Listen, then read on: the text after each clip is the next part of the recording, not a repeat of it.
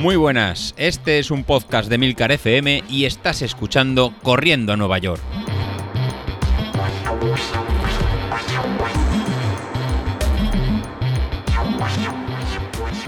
Hola familia, muy buenos días a todos.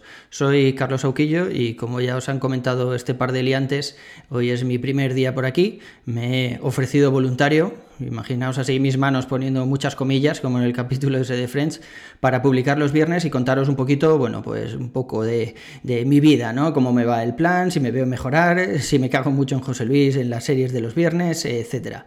Espero poder seguir el ritmo de publicación, que ya habéis visto que David lo pone en duda. Eh, bueno, como ya sabéis algunos, tengo cuatro hijos. Ya, macho, cuatro hijos son, un mogollón cada vez que lo digo, madre mía. Pero bueno, eh, eso complica un poco mis días, así que intentaré hacerlo lo mejor posible y yo creo que lo mejor va a ser que, de vez en cuando me vaya apuntando ideas para ver cómo, cómo sacamos los capítulos de los viernes. Porque si os digo la verdad, estos dos no me han dado ni una directriz, ¿eh? me han dicho nada, grabas los viernes, ala, ahí lo llevas. Y ya está. Pero bueno, a veremos cómo va funcionando. Como os decía, eh, tengo cuatro hijos y mis días son bastante complicados porque desde el primer confinamiento, el primer lockdown, que me encanta cómo suena esa palabra, lockdown, eh, bueno, pues estoy haciendo teletrabajo. Yo me dedico a la seguridad informática y bueno, mi trabajo se, se, puede realizar desde casa sin ningún problema. De hecho, tengo acceso a los mismos recursos y a las mismas utilidades que tengo en la oficina. Incluso hay veces que diría que tengo un poco más de ancho de banda, así que no he notado ninguna diferencia.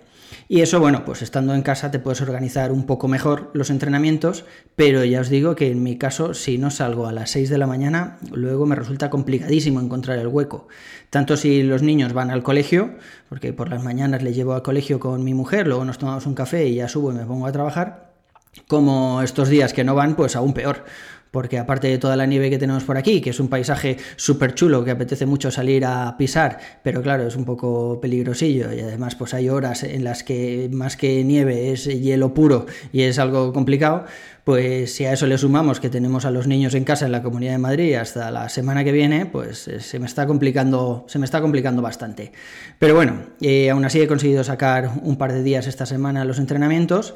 Siempre hago eh, lo que manda el mister, lo que manda José Luis. Bueno, en realidad, en realidad intento estirar un poco los entrenamientos para ganarles en el círculo estos del Watch, en los retos del Apple Watch. Porque claro, si ellos hacen 7 y yo hago 7 con 3, me da más puntos. Pero bueno, eso entre, entre nosotros. Y un poco para hablaros de mí, por situaros un poco para los que no nos conozcamos, porque la verdad es que en el canal de Telegram hemos hecho ahí una gran familia y nos conocemos casi todos. Pues eh, bueno, llegué aquí más o menos como todos, ¿no? Pasados los 30, te das cuenta en algún momento de que la cosa no va bien.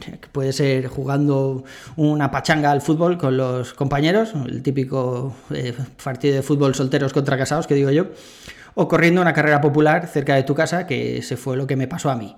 tengo un amigo que me dijo, oye, ¿por qué no te apuntas conmigo a la 10K Divina Pastora de Valencia? Y yo, mm, venga, pues vale, mm, no sé, yo siempre he considerado que estaba medio en forma y el primer día que salí a correr, a 15 días de esa carrera, madre del amor hermoso, o sea, llegué de aquí a la esquina, creía que me moría y dije, esto, esto no va bien, esto no va bien. Aún así, como pensaba que no me iba a enganchar, eh, los primeros kilómetros que hice fue con unas zapatillas, de estas, unas zapatillas casual, que me dejó mi hermano. O sea, yo dije, hasta que no me habitúe a esto de salir a correr y me enganche de verdad, no pienso hacer ninguna inversión gorda. Porque mi vida está marcada por esas inversiones estúpidas que a veces eh, hago. Me da por meterme en algo y me meto hasta la cocina, me gasto un montón de dinero y luego lo dejo abandonado por el motivo que sea. Así que esta vez dije, bueno, pues en este caso no, no lo voy a hacer así. Y, y ya os digo, o sea, empecé a correr, las primeras semanas con unas zapatillas muy, muy, muy básicas que tenía mi hermano. Yo ni siquiera tenía zapatillas de ese estilo. Pero bueno, bien, vi que empezaba más o menos de una forma estable, eh, seguía los entrenamientos eh, a través de la plataforma de foro de atletismo, los diarios de estos de entrenamiento que aún existen, eso sería aproximadamente 2012, mm, creo yo, 2012, 2013 tal. Pero, pero bueno, enseguida vi que a la carrera de 15 días después no llegaba ni de coña. Así que abandoné, abandoné la idea de correr esa carrera y quedé con mi amigo que se llama Carlos también como yo, que seguramente escuchará este podcast, pues eh, quedé con él para correrla al año siguiente. Y sí, al año siguiente la corrí.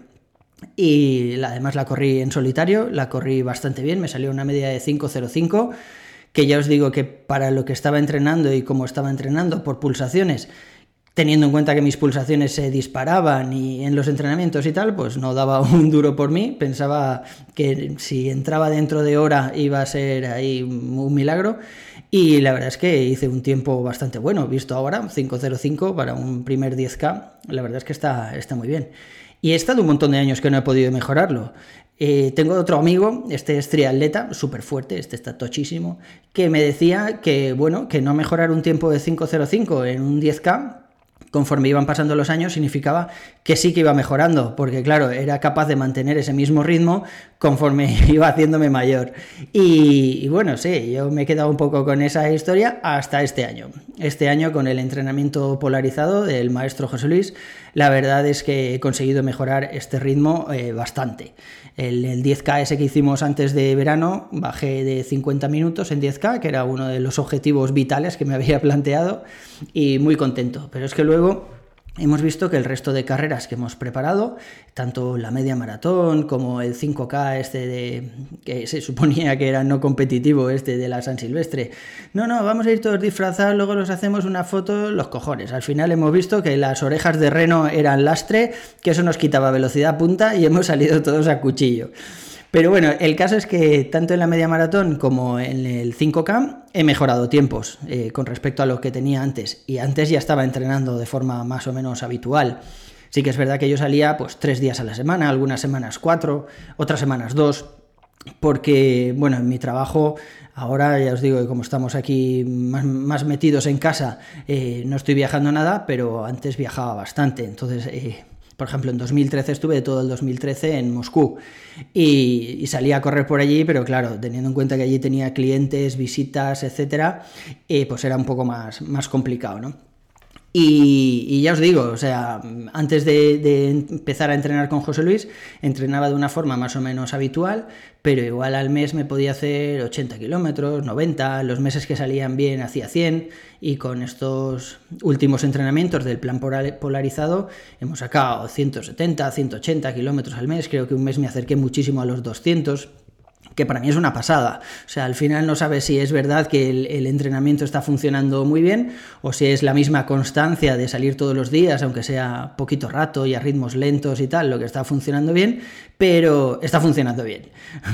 y, bueno, básicamente yo os contaré esto los viernes por aquí, eh, un poco mi análisis de la semana, cómo me veo. En este momento estaba mm, un poco preocupado porque este fin de semana había una carrera, una 10K, aquí en Tres Cantos que al final han movido hasta el 14 de febrero por la nieve, eh, que a quién se le ocurre, macho, poner una carrera el día de San Valentín, o sea, esta gente lo que quiere es fomentar los divorcios, porque si no yo no lo entiendo, cualquiera dice el día de San Valentín, no, cariño, no te he traído eh, churros con chocolate para desayunar, pese a ser el día de San Valentín, porque tengo una carrera, ya nos vemos luego si eso.